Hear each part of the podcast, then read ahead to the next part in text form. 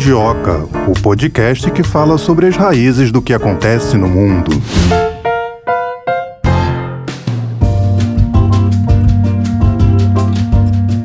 Thay, como é que você está nessa sexta-feira? Muito Sextou, animada? sempre animada. A gente começa a semana animada e encerra a semana mais animada ainda. É legal isso, né? Legal, a gente aqui tem muito ânimo para falar sobre a geopolítica, sobre as relações internacionais e na sexta-feira para falar sobre a África. Um assunto que eu escolhi porque eu não vejo esse assunto em lugar nenhum. Foi até difícil. Te falar que também não, hein? Foi difícil fazer essa pesquisa, viu? Olha, o nosso trabalho aqui ele é um trabalho de apuração, um trabalho suado, mas vale a pena a gente vai falar sobre o Zimbábue. Você, você sabia que o Zimbábue fica ali na África Austral e, além de ser um país pobre, ele é sancionado desde o ano de 2000 pelos Estados Unidos e também pela União Europeia? Você sabia, Thay? Mais um país aí com sanções impostas pelos Estados Unidos. Vamos falar sobre isso e falar o que você não ouve falar aí na grande mídia, né? Porque Zimbábue, aí as pessoas estão com aquela cara de interrogação. Zimbábue é notícia? Aqui no Mundioca é, aqui no Mundioca tem espaço para falar de tudo. Com certeza. Então você aproveite, assim como diz o slogan da Sputnik, somos da Sputnik, telling the untold, falar aquilo que não é dito. Isso é muito importante. Então vamos falar com os nossos entrevistados quais são os impactos dessas sanções, como é que está o Zimbábue. Outra coisa interessante que eu achei sobre o Zimbábue foi a reforma agrária dele. A reforma aconteceu assim, Thay. Tiraram as propriedades dos colonos brancos e deram para os negros. Que será que isso acarretou socialmente? Como é que ficou a economia do Zimbábue depois disso? É, essa questão da reforma agrária é uma questão polêmica, né? Muitos especialistas apontam quando se fala em Zimbábue, eles apontam essa questão da reforma agrária, então nós vamos mais a fundo, vamos na raiz desse tema também para entender um pouco o que está acontecendo lá no Zimbábue. E você falou da questão das sanções, essas sanções foram impostas por, segundo os Estados Unidos, supostas violações de direitos humanos, corrupção corrupção e ameaças à democracia. O Zimbábue rejeitou as alegações e disse que o embargo imposto há quase duas décadas é o culpado pelo colapso na economia do país. Até o presidente da África do Sul andou comentando sobre essa questão também, o Cyril Ramaphosa. Vamos repercutir também a fala dele. Aproveitar que temos é, convidados hoje especialíssimos. Ah, não vou nem me prolongar, não. Vou logo pedir é, para você chamar, chamar o primeiro. Chama o primeiro logo. Vem para cá.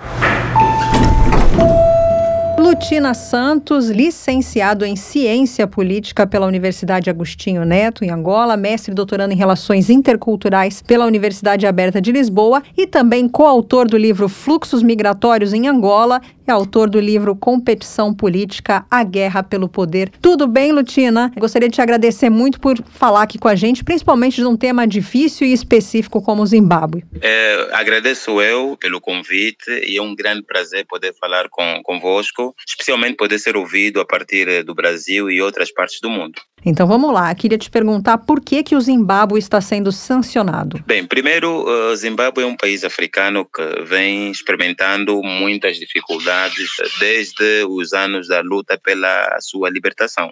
Tão logo alcançou a independência, portanto, com Robert Mugabe à cabeça, eh, o país eh, teve, portanto, dificuldades em se afirmar sabem que eh, no Zimbábue uh, haviam ficado uh, muitos descendentes de ex-colonos britânicos. Portanto, permaneceram aí e dedicaram-se, sobretudo, à atividade agrícola. E esta atividade agrícola, que acabou por, portanto, enfurecer um pouquinho o Robert Mugabe, porque o Robert Mugabe tinha, portanto, tinha uma situação de uma espécie de pressão pelo ex-guerrilheiros é, da ZANU, que lutaram para a independência do país e que estavam numa condição difícil. Portanto, achou que deveria privilegiar esses ex-guerrilheiros, dando-lhes fazendas. Daí a questão da reforma agrária. Essa reforma, no fundo, acabou por ser a primeira sanção, a primeira grande sanção para o Zimbábue. Acabou por ser a primeira grande sanção para o Zimbábue. Enfim, com a reforma agrária implementada pelo Robert Mugabe, o povo do Zimbábue acabou por sofrer. Essas sanções vieram diretamente da Commonwealth. A Commonwealth é a comunidade dos países de língua inglesa e a Commonwealth tem uma expressão muito, muito forte na, na, na região em que o Zimbábue se, se situa. Países como a África do Sul, Zimbábue, portanto, Botsuana, têm uma ligação muito estreita com a, a Commonwealth. Portanto, as sanções da Commonwealth, do ponto de vista estratégico, uh, visaram, no fundo, penalizar Zimbábue na altura, portanto, com Robert Mugabe à cabeça, penalizar, penalizar no sentido de fragilizar a economia. E para além dessa frágil, ou seja, para além da penalização imposta pela Commonwealth, está a situação, uh, portanto, uh, dos direitos humanos, está a situação da governação, que é também, a dada altura, questionado porque o Robert Mugabe, no fundo, tinha um regime muito concentrado.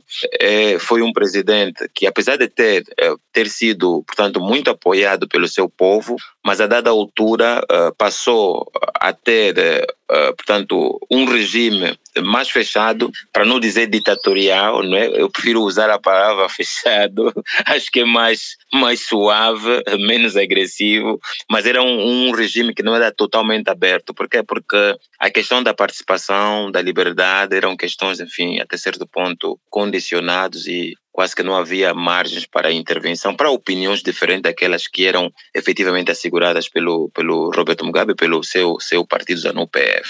Eu penso que, enfim, em linhas iniciais, eh, é mais ou menos isso o cenário introdutório eh, do Zimbábue, um país eh, que, enfim, no fundo acabou por enfrentar várias sanções, acabou por ter uma economia bastante penalizada e acabou, inevitavelmente, por ver os seus cidadãos a emigrarem para a África do Sul, em massa, claro. É, o senhor falou aí que a economia acabou sendo afetada, provocou essa saída de, é, da população em, com destino à África do Sul, é, mas em, indo mais a fundo, como essa questão das sanções afeta o Zimbábue? Bem, uh, afeta de várias formas. Eh, por quê? Porque primeiro está a questão da, da do investimento e uma das questões que tem vindo a afetar vários países africanos, sobretudo devido ao modelo de governação. Quando os investidores não há suficiente segurança eh, no país, portanto, as pessoas não investem, as empresas não investem, olham, ou seja, receiam mais o risco.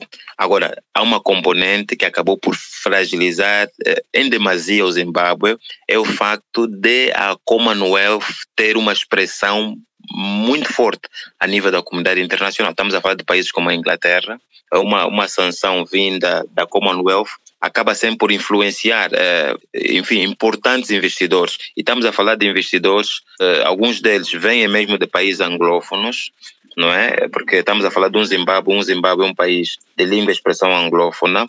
É evidente que parte essencial dos investidores provenham desses países e as sanções acabam por, enfim, se calhar minar a possibilidade destes potenciais empresários investirem no Zimbábue. Agora, o pano de fundo também estava na questão da, da reforma agrária, que não agradou muito à própria comunidade. Por quê? Porque a reforma agrária acabou implementada pelo Robert Mugabe na altura, acabou por criar prejuízos enormes à economia do Zimbábue.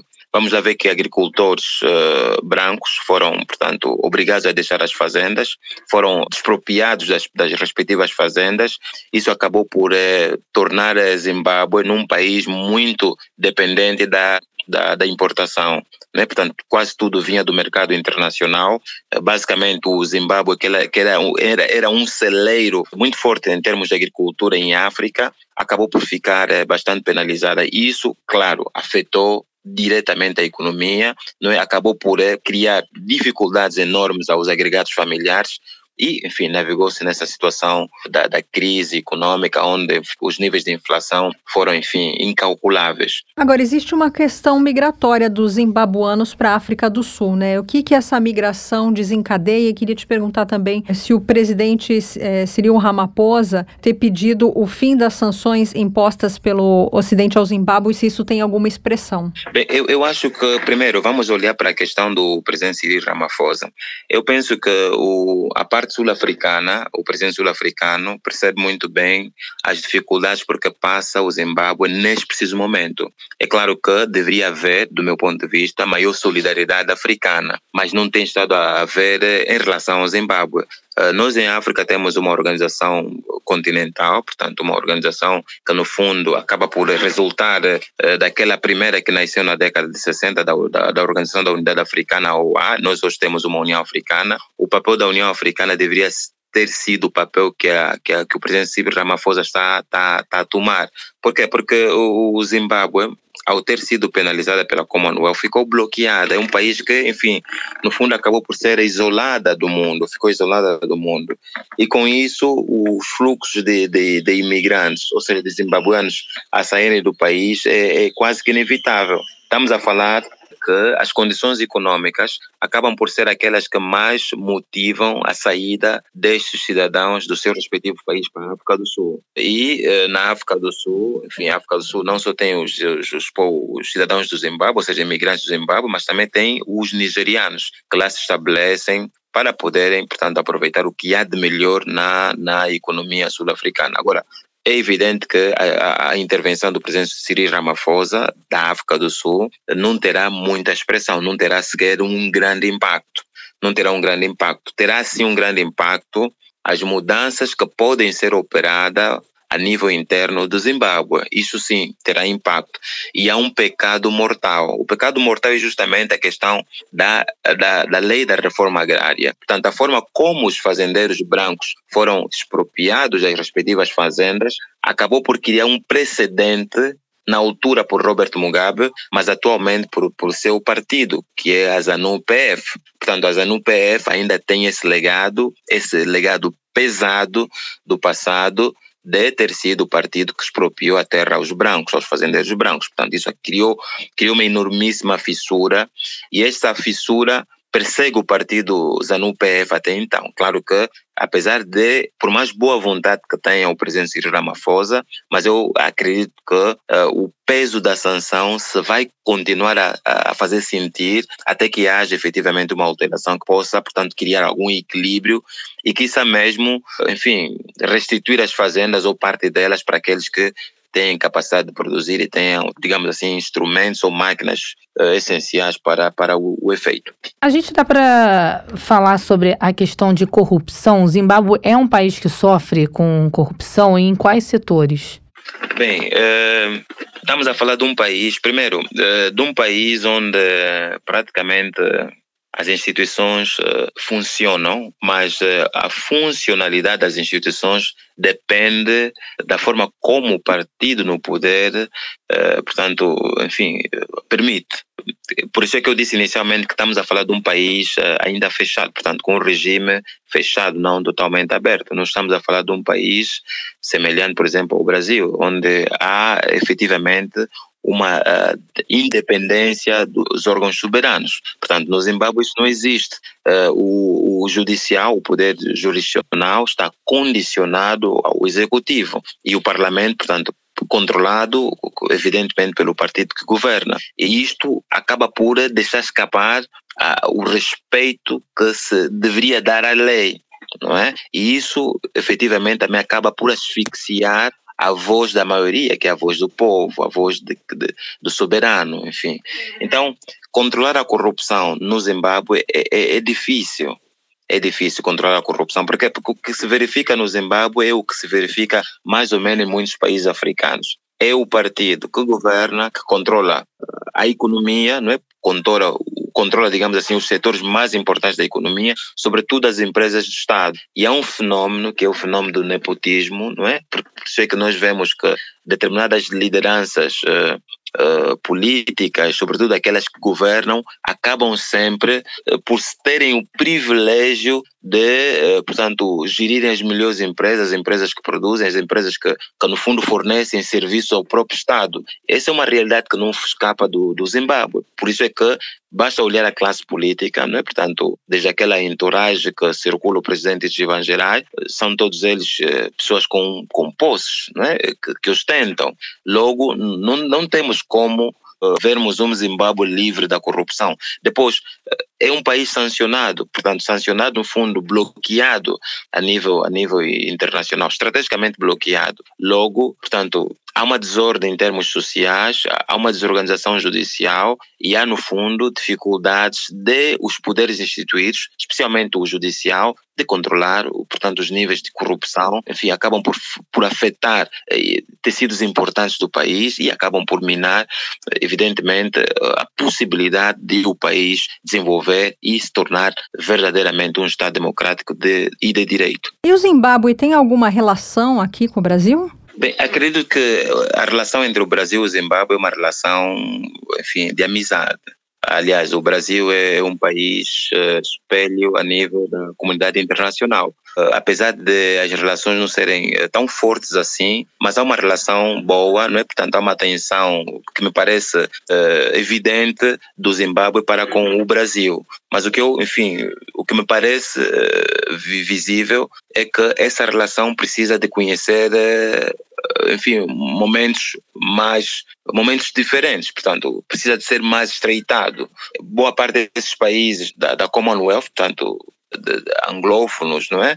Eles têm mais relação, relação com a Inglaterra, com, com as Américas, do que propriamente com países de língua oficial portuguesa, como é o caso do, do Brasil. Mas o que me parece é que uh, há, obviamente, uma atenção muito particular do Zimbábue para com o Brasil. Aliás, o Brasil é um país piloto a nível do, do mundo, portanto, recebeu uh, imensos escravos africanos, inclusive do Zimbábue. Não há como não haver uma relação, pelo menos uma relação de proximidade, mas que não traduza em termos plurais entre o Brasil e o Zimbábue, não traduz uma aproximação evidente.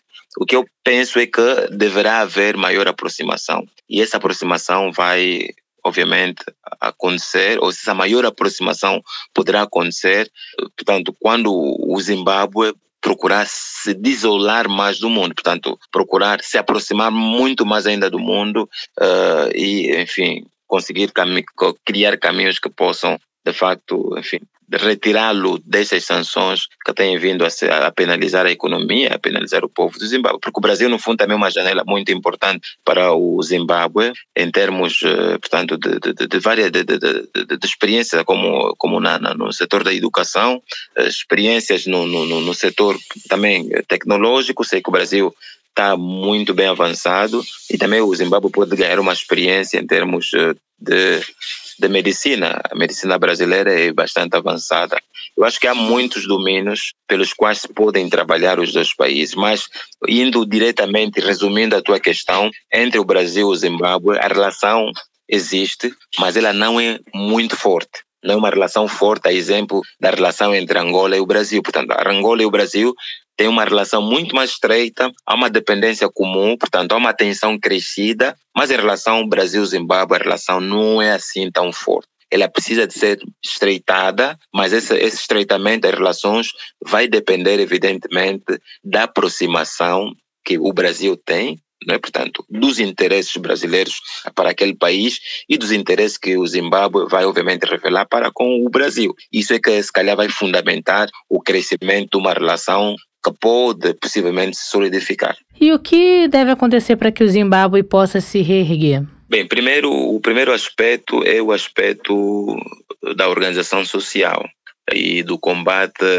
às diferenças que, que existem.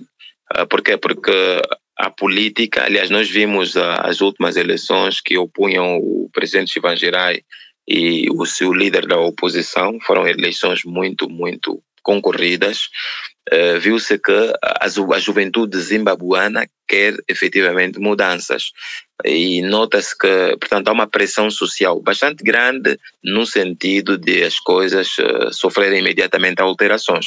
Eu, eu, eu acho que, primeiro, o respeito pela, pela, pela, por, pelo ordenamento jurídico do país é fundamental, porque o que parece é que uh, o partido que governa controla absolutamente tudo e não há efetivamente escapatórias, não é? E quando o partido controla absolutamente tudo, não permite suficiente liberdade de expressão, condiciona o desenvolvimento do país e impossibilita os cidadãos de participarem plenamente da vida pública. E é o que tem estado a acontecer. No passado, não é? portanto, quando o presidente Roberto Mugabe esteve a dirigir o país, a vida era muito mais dura, não é? portanto, havia mais brutalidade este novo presidente parece que tende a abrir o país mais, tende a abrir mais o país, melhoria em termos de, de, de, de, intervenção pública dos cidadãos.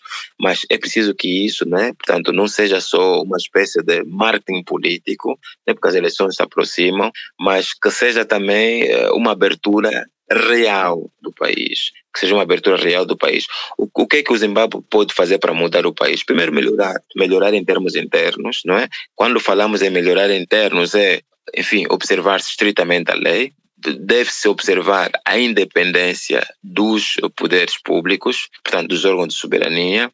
É necessário que as eleições sejam mesmo livres, justas, e é importante que o órgão que gere o processo eleitoral seja um órgão independente e que não tenha efetivamente influências político-partidárias.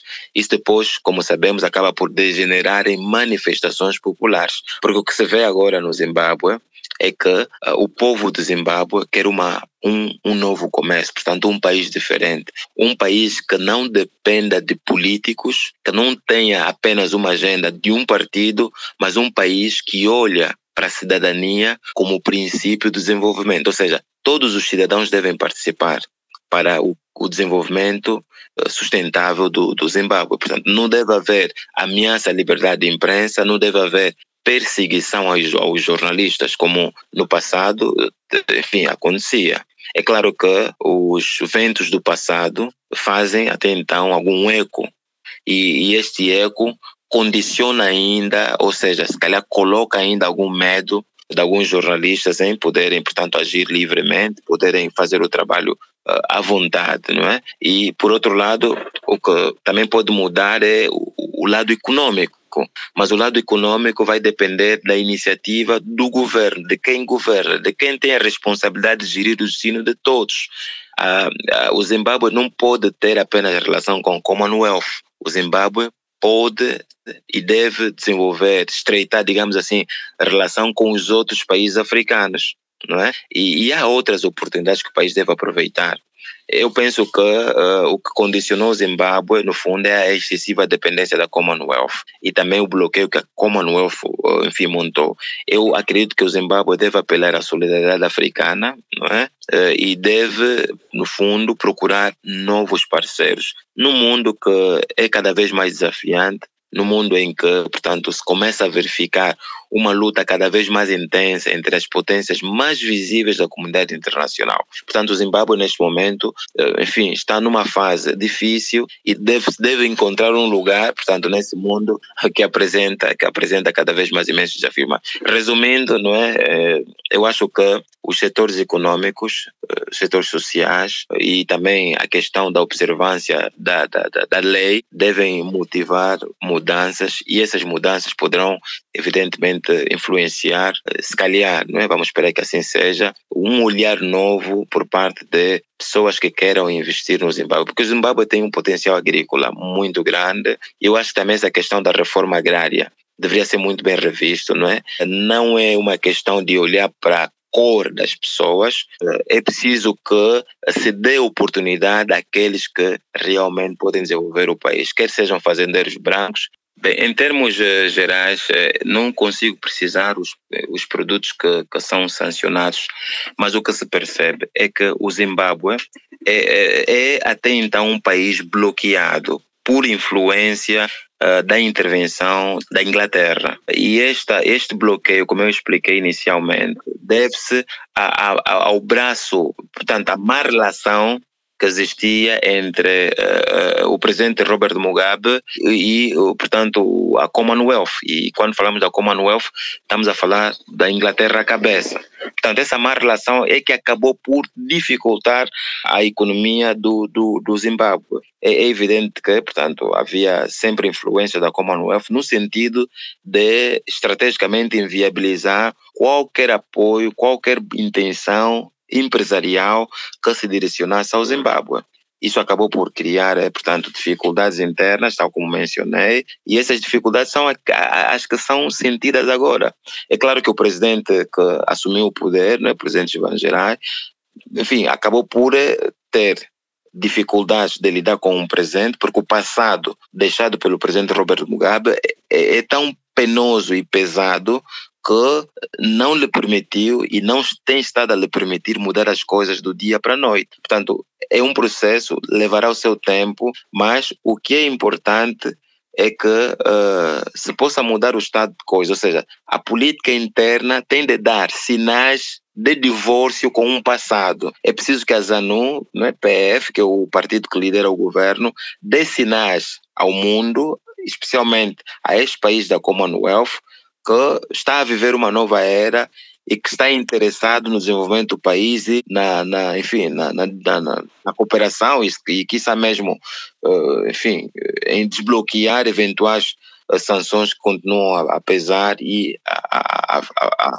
a, castigar, não é, digamos assim, a economia do, do país. A castigar não, mas a, a impedir a possibilidade de o país crescer economicamente. Dá para a gente dizer que a população mais pobre é a mais afetada com essas sanções? Sim, o Zimbábue neste momento tem uma população carente.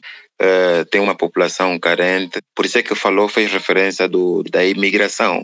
Há muitos imigrantes do Zimbábue na, na África do Sul. E, como sabe, portanto, houve ataques xenófobos na África do Sul uh, alguns anos atrás. E bem recentemente também se, uh, conseguiu, -se, se, se, conseguiu se verificar estes acontecimentos, infelizmente, e boa parte dos imigrantes que sofrem são do Zimbábue não é? Porque porque a tendência é os zimbabuanos moverem-se ou se calhar imigrar para os países anglófonos, como é o caso da Inglaterra, na África, Nigéria e África do Sul, Botsuana também. Mas os, os, os, os, os zimbabuanos vão mais para a África do Sul, porque porque é um país mais desenvolvido, é um país que lhes consegue dar mais possibilidade de poderem trabalhar. Professor, é, eu gostaria de perguntar para o senhor. Bom, primeiro, o que, que o Zimbábue produz e que poderia ser exportado para ajudar a erguer a economia do país? Por exemplo, um dos, um dos produtos que o Zimbábue produz e que, enfim, acabou por, por, se calhar, ajudar a economia, não é? Um dos produtos que, que, que, que podemos aqui mencionar, por exemplo, é o, o, o, cacau. Não é? O cacau é um dos produtos que o Zimbábue produz, não é? Porque tem fazendas, fazendas, uh, tinha fazendas fun funcionais e, e, esse produto, no fundo, poderia, poderia ser uh, um dos que poderia ser explorado na, na, na, nos, nos, vários mercados. É, os produtos que, enfim, me parece que acabou por não, não, não, não prosperar muito. Mas o, o, que eu sei, não é, até então, é que nos últimos tempos tem havido uma ajuda fundamental por, por parte da, das organizações internacionais, sobretudo devido ao, ao reajuste o que se está a fazer, chamar de reajuste da, da lei do Mugabe, portanto, daquela, daquela reforma agrária. Tanto é que uh, o Zimbábue, uh, há tempos, acabou por beneficiar uh, de uma ajuda do, do, das Nações, do Fundo das Nações Unidas, não é? com, com um financiamento de 65 milhões de dólares. É claro que foi uma ajuda importante para galvanizar ah, os setores mais, mais, mais, produtivos, que podem ser mais produtivos da economia do país. Não é? E Zimbábue tem estado a jogar na diplomacia econômica para atrair mais investimentos e investidores. Portanto, tem sido uma luta, uma luta intensa, mas eu creio que nos próximos tempos, provavelmente, uh, poderemos ter um Zimbábue, um Zimbábue diferente, um Zimbábue diferente, apesar do descaminho, descaminho porque se encontra neste preciso momento, mas poderemos ter um Zimbábue diferente, porque o Zimbábue, neste momento, depende muito das importações. Um outro produto também que, que é comum e que poderia dar muito, muito dinheiro ao Zimbábue é o tabaco, não é?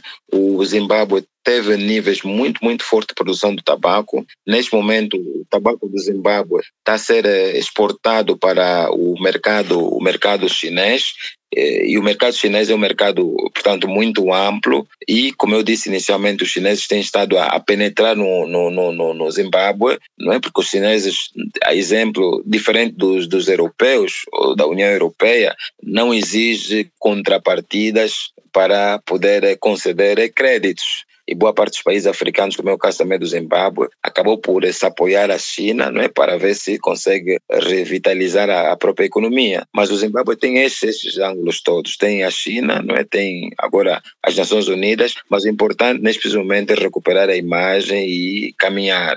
É? caminhar. Falava do tabaco, falava do cacau e tem outros produtos agrícolas que são muito importantes que podem ser produzidos lá no país, mas o problema é que a agricultura não está a conseguir responder convenientemente. Por quê? Porque os agricultores brancos são aqueles que poderiam ser a resposta, poderiam responder os desafios atuais do país. Mas temos agricultores, portanto, negros, não é? Aqueles que beneficiaram das terras, mas que acabaram por arrendar essas terras, mas o lucro acabou por não aparecer. É claro que, no fim de contas, o país acabou por ser uh, gravemente penalizado. Tá certo, eu queria te agradecer muito, professor Lutina Santos, e também autor. Muito obrigada pela sua participação aqui no Mundioca. É muito bom ter um africano no dia que a gente escolheu para falar sobre a África. Muito obrigado, Eunice. Vamos esperar que nos próximos tempos possamos eh, dialogar e olhar para essa África, que é um continente imenso, um continente de muitas oportunidades, um continente povo alegre, e um continente que está sempre de braços abertos, apesar das, dos múltiplos problemas. Obrigada, professor. Até a próxima. Um abraço. Até a próxima, até a próxima. Tchau. Um abraço. Pois é, tá. Eu tô aqui com uma lista dos, do Ai, número dos, lista. No número dos zimbabuanos que pedem asilo é, que pedem asilo em outros países. O primeiro país, não são muitos, tá? São 612 pedidos. E esse dado que eu estou falando para você é de 2021. O país onde eles mais pedem asilo é Botsuana, seguido da Irlanda, depois Estados Unidos, Reino Unido, Canadá, Alemanha, China, França, Holanda, Eswatini, Suécia e, por último, a Suíça. Além dos Estados Unidos e da União Europeia, outros países também têm sanções contra o Zimbábue, como, por exemplo, o Reino Unido, a Austrália, Canadá e a Nova Zelândia. Essa é uma outra questão que a gente traz sempre aqui no Mundioca, esse negócio da sanção. Por que, que uh, os países são sancionados? Por que, que os países de fora querem opinar em, em o que acontece dentro de estados soberanos? É, e no início do episódio eu falei aí que o presidente da África do Sul comentou sobre essa questão das sanções impostas pelo Ocidente ao Zimbábue e o Cyril Ramaphosa, ele disse que essas sanções estão prejudicando as economias de vários países, não só do Zimbábue, né, mas também de vários países da comunidade de desenvolvimento da África Austral. Pois é, por que, que os Estados Unidos e a União Europeia se incomodam tanto com o Zimbábue, a ponto de manter durante 20 anos sanções ao país. A gente também vai falar um pouquinho, daqui a pouco eu vou chamar o segundo entrevistado, sobre o que, que o Zimbábue produz e por que, que o Zimbábue é tão dependente da importação de produtos? Ah, já quero saber logo, então pergunta direto para ele. Lucas Gissoni, mestre em Economia Política Mundial pela Universidade Federal do ABC e também doutorando pelo mesmo programa. Ele é professor de História da África e tem formação política na Uniafro Brasil. Que alegria ter você aqui com a gente, professor Lucas. Tudo bem? Tudo bem, muito obrigado pelo convite. É um prazer estar aqui com vocês também. Olha, seja muitíssimo bem-vindo aqui ao Mundioca. Eu quero começar te perguntando perguntando em que contexto se deu a reforma agrária do Zimbábue. Legal. Olha, para a gente pensar o contexto, eu acho que é importante a gente voltar assim, várias décadas na história, né? e entender, ah, primeiro, qual que é o contexto da própria descolonização do continente africano como um todo, né? Mais ou menos na década de 60, ocorre a descolonização da maior parte dos países do continente. Subsequentemente a isso, né, a gente vê a entrada do neocolonialismo, né, que é um conceito cunhado pelo Kwame Nkrumah, né, um intelectual e presidente também de Gana, que joga luz sobre esse fenômeno que aconteceu do recuo da dominação política né, dos países imperialistas sobre o continente africano e, simultaneamente, um reforço da dominação econômica. Então, é, a gente tem esses processos de forma sequencial. No caso do Zimbábue, ele está localizado na região que é a África Austral, né, que é a parte mais ao sul do continente africano, e que é uma região caracterizada por colonialismo de assentamento, né, que foi uma migração né, de europeus brancos para a região é, em uma quantidade muito maior do que em outros países do continente. E eles, colonos brancos, eles tinham contradição tanto com os negros, que são os povos nativos da África, quanto, de certa forma, também com as suas respectivas metrópoles. Né? E isso marcou muito a região, né? que ficou caracterizada pelo estabelecimento de estados de poder da minoria branca, né? com poder político da minoria branca, é, e que a questão agrária desses países também foi marcada pela propriedade fundiária na mão é, dos colonos brancos. Né? É, no caso do Zimbábue, que na época chamava Rodésia, a gente tinha essa mesma situação, que é parecida com a da África do Sul, que é mais conhecida, né, do no, Na década de 60, quando os outros países do continente africano estão se descolonizando, a gente verifica uma descolonização interrompida na região da África Austral, né, que não se descoloniza nesse mesmo momento. E aí tem o início de, de violência e, e, de várias guerras também de descolonização, guerras sangrentas e tal, que aqui no Brasil a gente conhece pouco. Elas conduziram para uma vitória militar, por exemplo, em Angola e Moçambique, né, que eram são as antigas colônias de Portugal, né, países de língua portuguesa, e para uma transição negociada em outros países que Começou, na verdade, com o Zimbábue, em 1980, depois a Namíbia, em 90, e a África do Sul, com o fim do apartheid, em 94, né? Então, esses países, eles presenciaram uma transição negociada. A gente tem no, na Universidade Federal do ABC, no Programa de Economia Política Mundial que eu faço parte, o professor Paris Eros, que é uma das pessoas que mais conhece Zimbábue, não só no Brasil, mas no mundo, né? Ele argumenta que na região da África Austral, né, a gente tem uma coincidência entre a descolonização e essa situação de neocolonialismo, né, no contexto do neoliberalismo. Então, ao contrário do resto do continente em que o neocolonialismo se seguiu ao à descolonização, a África Austral parece que as duas coisas elas acontecem simultaneamente e elas na verdade elas são uma condição da outra. Então, a condição que os colonos brancos né, da África Austral apresentaram para uma transição de poder foi a simultânea né, vinda do neocolonialismo, do neoliberalismo, né, e a garantia da dominação econômica por parte desses colonos. No Zimbábue, esse processo ele foi conduzido pelo Fronte Patriótico, né, chamado que era os partidos oriundos da guerra é, de descolonização, que era o ZANU-PF e o PF-ZAPU, né, que é a liderança do Robert Mugabe, aí, que muita gente conhece. Então, o que aconteceu foi um progressivo fim né, dos privilégios políticos dos brancos, mas também a manutenção da propriedade fundiária dos brancos e a manutenção de um privilégio racial. E isso bloqueia, né, ao contrário do que acontece também em outros países do continente africano, acaba havendo um bloqueio da emergência de uma classe média negra, no Zimbábue, por exemplo. E esse modelo né, zimbabueno, eu falei que foi o primeiro, né, que ele é de 1980, ele acabou sendo também considerado um modelo de transição de poder para a região da África Austral como um todo. Né? Acaba sendo adotado depois na África do Sul também como um modelo. Mas, ao contrário da África do Sul, no Zimbábue a gente é, verificou uma africanização, né, uma transição de poder nas Forças Armadas e no Estado. Então, os é, antigos guerrilheiros da descolonização eles acabaram é, assumindo o posto de oficiais do exército. Então houve uma, uma transição de poder também aí, e que é um elemento muito importante. Né? Eu te perguntar se essa reforma não causou o que a gente pode classificar como uma espécie de convulsão social. É, sim, na verdade, ela foi, eu acho que até eu inverteria, sabe? Ela foi causada por uma convulsão social, né? Quando a gente tem a transição de poder no Zimbábue, a partir de 1980, né, a gente tem, vamos dizer assim, três fases. Né? O professor Samoio, que faleceu há pouco tempo, em 2015, né, um zimbabuano, ele tem uma visão da história da transição no Zimbábue que ele classifica em três fases da reforma agrária. Então, de 80 a 85, a gente tem uma redistribuição até que razoavelmente substancial das terras, embora abaixo das metas, mas ela se dá através do mercado de terras, né, com o Estado adquirindo e redistribuindo terras. De 86 a 99, que seria a segunda fase, ela acaba sendo uma reforma mais tímida do que houve antes, com também aquisição pelo Estado, tanto através de mecanismos de mercado como mecanismos de expropriação, e mas com uma distribuição tímida. Isso causou, né, voltando à sua pergunta, acabou gerando uma convulsão social cada vez maior, né? Então, na década de 90, a gente vê o avanço né, dos movimentos de ocupação de terras, né, no Zimbábue, né? E eles têm um caráter assim, por fora do Estado, entendeu? Um caráter descentralizado é, e antiburocrático. Então, são movimentos liderados pelos veteranos de guerra, né? mas não exatamente por aqueles que estavam na administração pública, né? por veteranos da guerra é, de libertação nacional. Né? E esses movimentos eles se intensificam muito a partir de meados da década de 90. Né?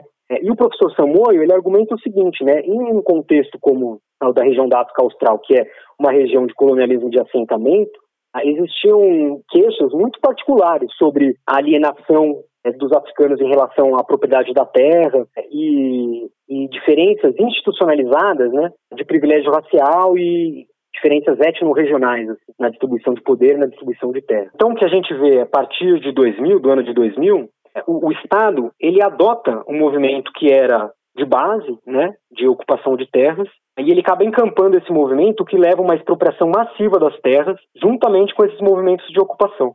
Gostaria de perguntar, ainda nessa questão da, da reforma agrária, que é uma coisa que eu fico muito intrigada, né? É, foi de uma hora para outra, eles tomaram, é, foi assim que eu entendi, né? Tomaram as fazendas, as propriedades dos brancos e deram para os negros. O que que esses brancos, esses colonos brancos, foram fazer da vida depois disso? Os colonos brancos, muitos acabaram se retirando do país, né? A gente vê uma imigração a partir desse momento é, muito grande, né?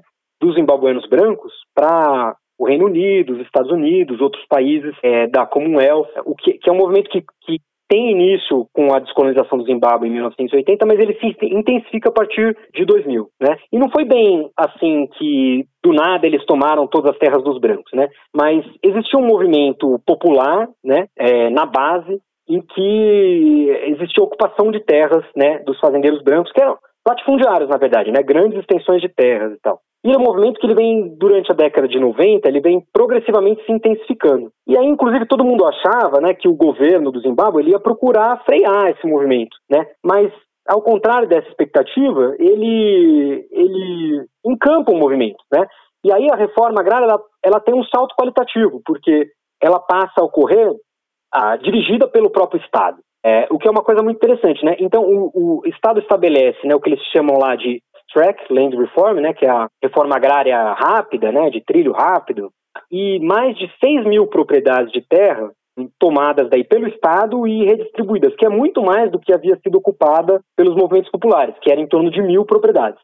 Na verdade, eles tomam toda a terra, toda a terra. A, toda a propriedade fundiária do Zimbábue é redistribuída. Né? Então, é uma forma, reforma agrária radical, né?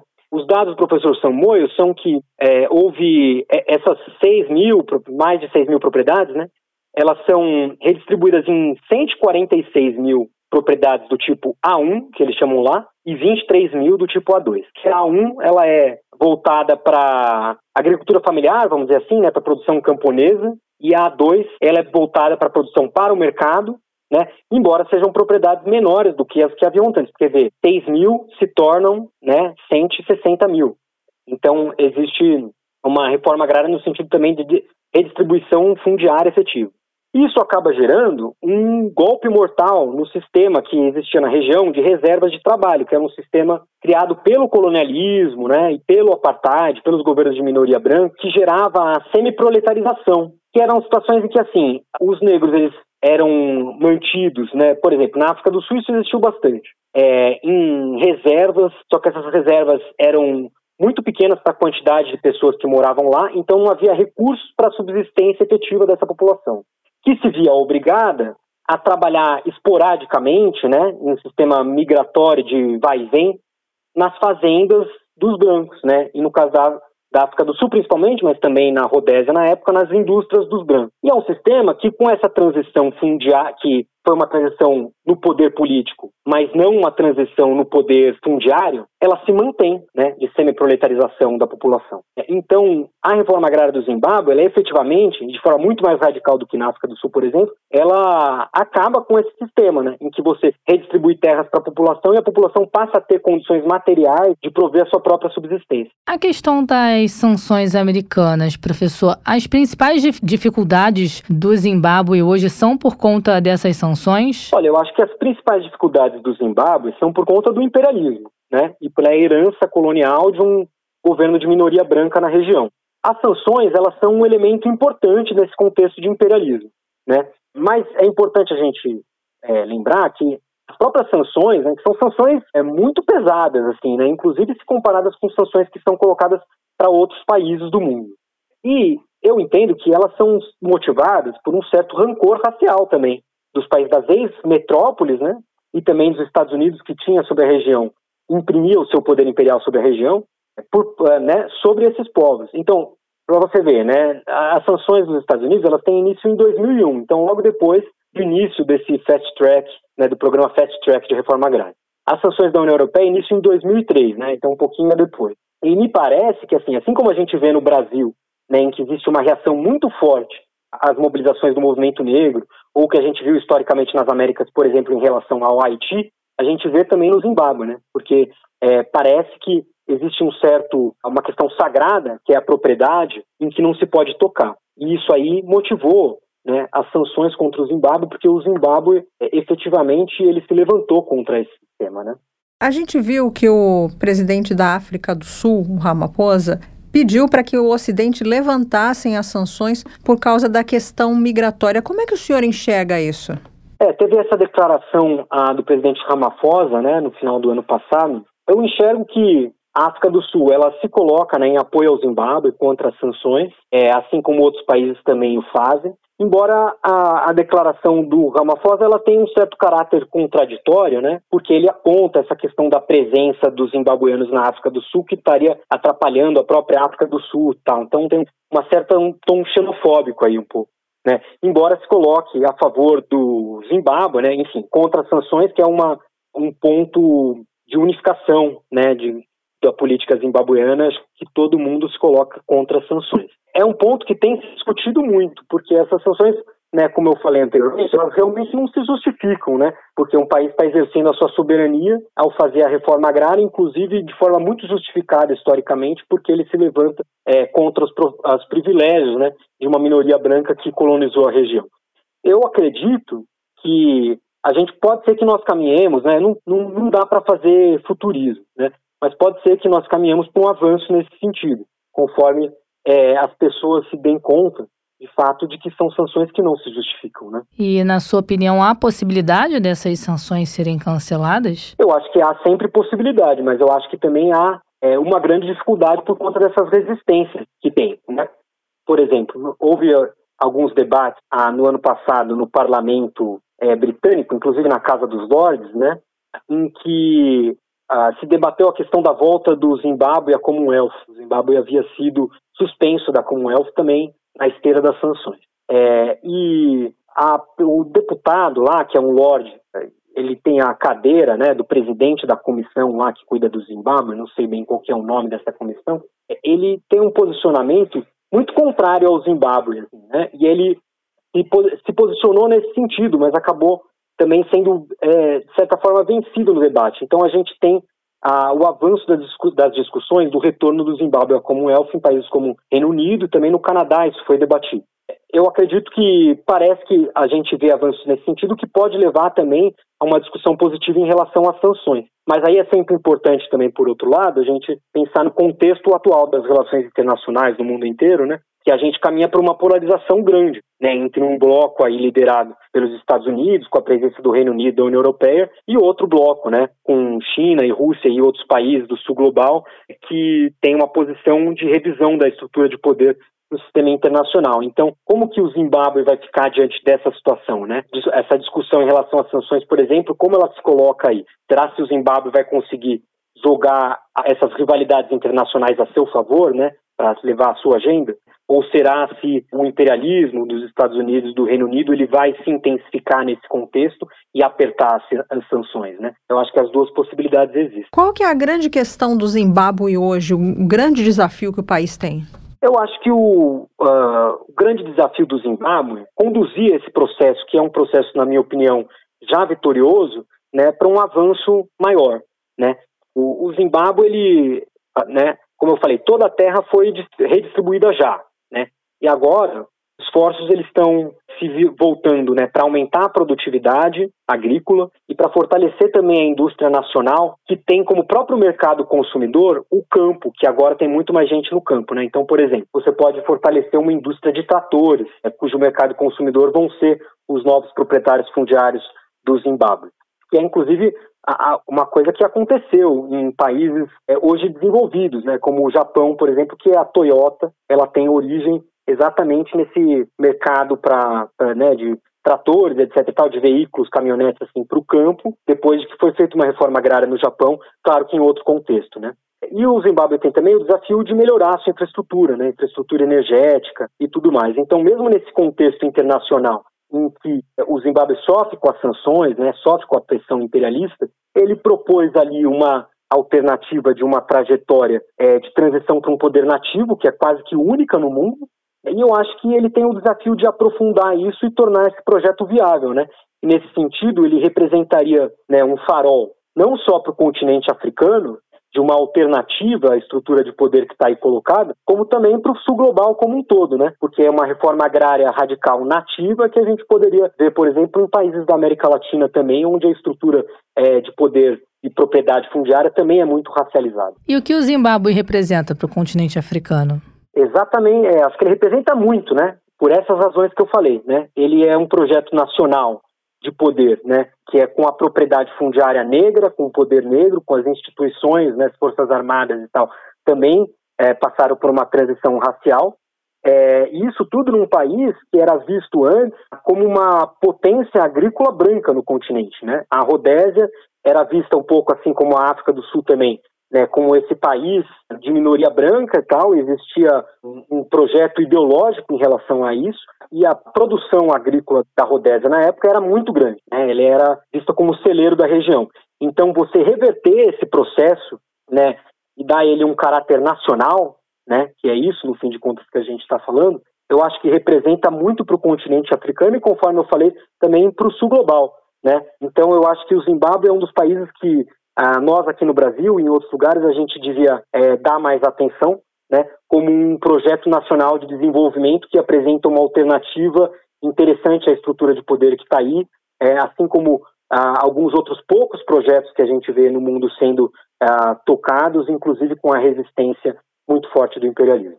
Eu não sei se existe, se a gente pode chamar aqui uh, de uma onda migratória, mas de fato há pessoas que buscam asilo em outros países e até mesmo os zimbabuanos indo em direção à África do Sul. Queria que você falasse um pouquinho a respeito disso. Por que, que essas pessoas estão escolhendo sair do Zimbábue? Acho importante a gente é, lembrar primeiro que a migração ali na região da África Austral ela é um padrão histórico já muito antigo, inclusive fomentado por esse sistema de reservas de trabalho a que eu me referi, que foi criado pelo colonialismo. Né?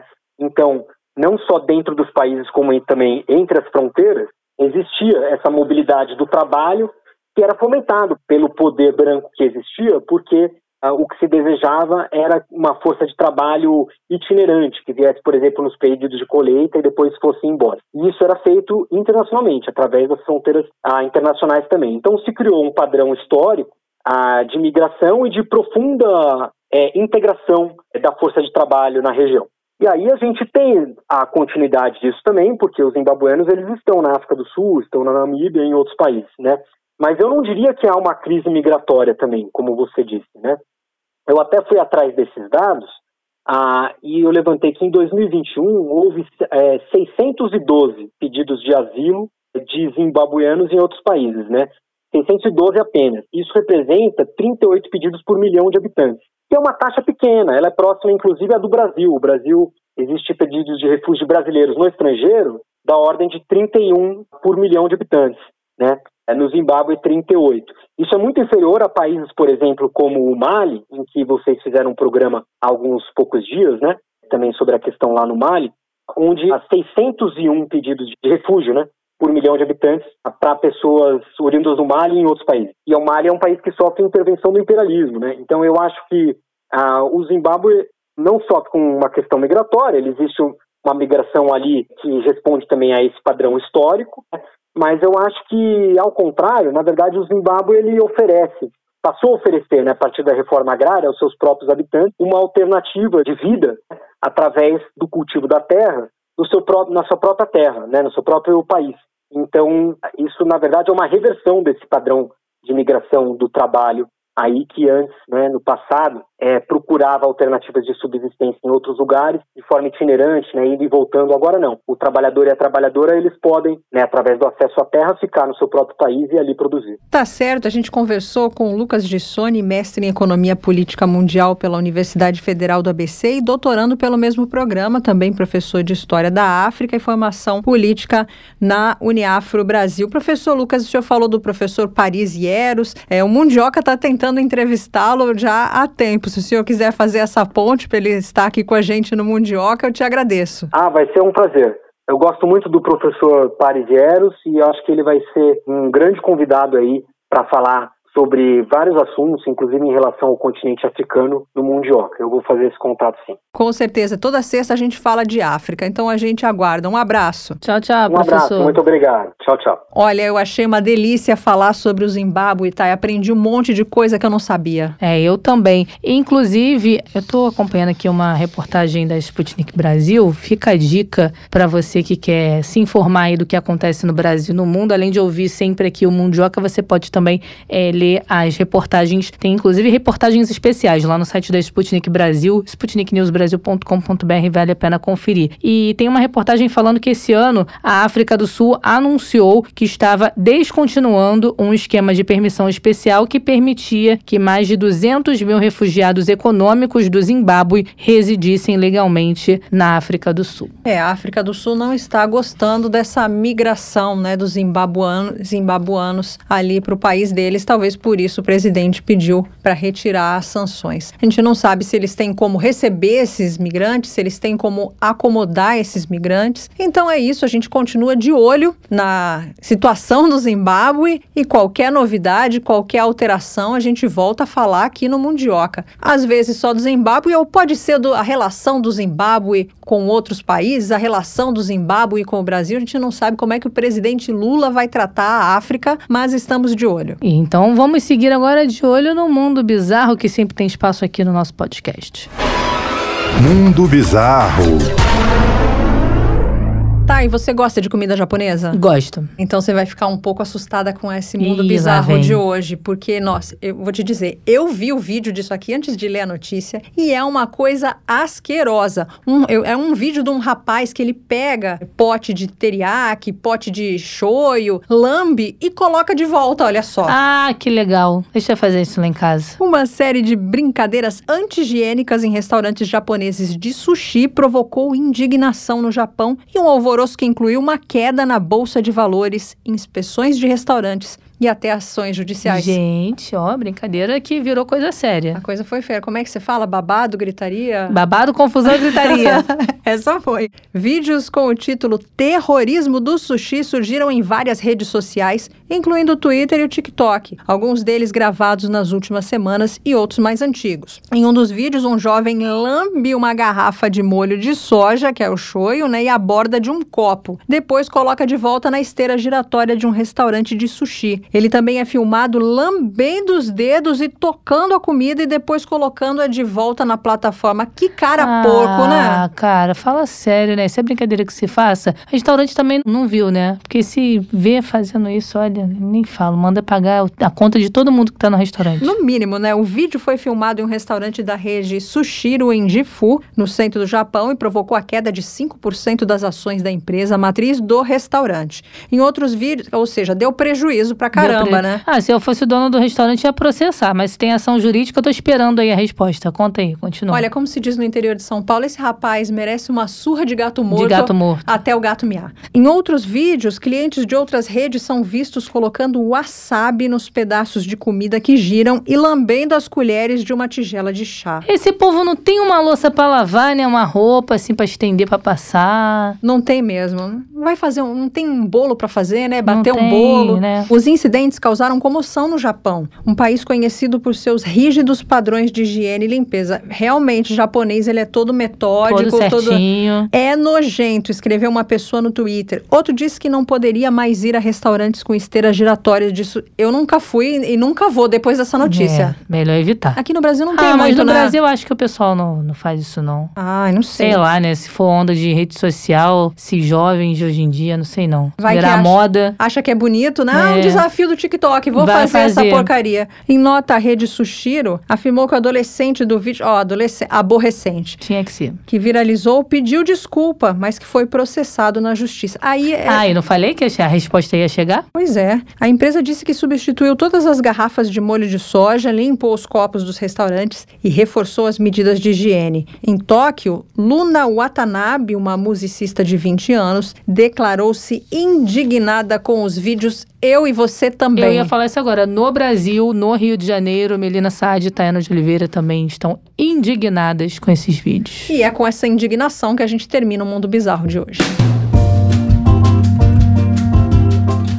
Fechando a conta de mais um episódio de mais uma semana, hein, Melina? Fecha a conta e passa a régua. Fecha a conta e passa a régua. Não vamos pendurar essa, não. É, não. Aqui a gente não pendura, né? Aqui é tudo em dia. A gente presta conta de tudo, é tudo ali, no riscado, como e se, se chegou o fim de semana, tá sentindo falta do Mundioca? Ah, eu tô com os episódios em dia, mas tô com saudade aí. Acompanha a gente no Twitter, tem publicação no, nos fins de semana, no arroba Mundioca com K. É, a gente nunca para. Aproveita e interage conosco lá. Pode mandar sua mensagem comentar uma publicação, fica à vontade. Vou te dizer, a pessoa quando ela vira jornalista, aquilo é um sacerdócio. A gente não deixa de ser jornalista a hora que sai daqui, né? É o tempo todo acompanhando notícia, tendo ideias para pautas e sempre muito ansiosa para chegar aqui o Mundioca e a gente poder conversar. E a preparação de cada episódio é feita com muito carinho, né? Sempre. Então por isso que o resultado é excelente. Bom, vamos ficando por aqui então, Melina. Beijo para você, hein? Beijos e tchau, tchau.